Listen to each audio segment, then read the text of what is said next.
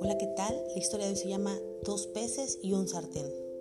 En el mar vivían dos pececitos que eran hermanos y desde pequeños siempre se la pasaron juntos, pero al crecer tomaron decisiones en la vida y se separaron para alcanzar cada uno su propia meta.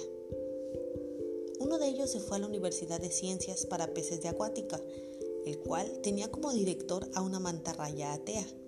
El otro se fue a un colegio religioso, al más importante localizado en Atlántida. Y pasaron los años y al graduarse se reencontraron. Felices empezaron a nadar por un río para celebrar sus metas alcanzadas, cuando de pronto se encontraron con un gusano que estaba flotando en la superficie del agua. Entonces el pez religioso le dijo al ateo, ¿ves ese gusano nadando en la superficie? Sí, sí lo veo, dijo el pez ateo.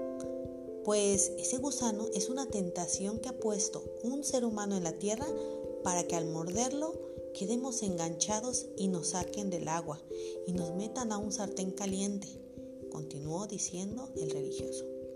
¿Qué barbaridades dices, hermano? ¿Que existe un sartén caliente donde vamos a ser cocinados? ¿O que existe una criatura llamada humano que nos quiere comer? Lo dijo en un tono tan burlón. Pues es así. El sartén caliente existe, dijo el pez religioso. Esos son cuentos que nos dicen los viejos para que nos portemos bien y no andemos nadando en aguas lejanas. Pero eso de que hay una sartén caliente es una locura. Mira, yo estudié en una universidad muy prestigiosa y te aseguro que no existe nada de eso. El ser humano es una criatura mítica, continuó diciendo el pesateo. ¿Acaso tú lo has visto? ¿Acaso has hablado con él? Bueno, este, no, dijo el pez religioso, pero la fe así lo revela. Pero en fin, si no me crees, ve y cómete ese gusano. El pez ateo mordió el anzuelo y fue a parar al sartén caliente, al igual que muchos peces más religiosos y ateos. Y pues bien, esta historia nos enseña que la inteligencia de un pez no se compara con la de un hombre. El pez jamás podrá entender lo que hay más allá de la superficie, pero aunque el pez ignore al hombre, éste no va a dejar de existir.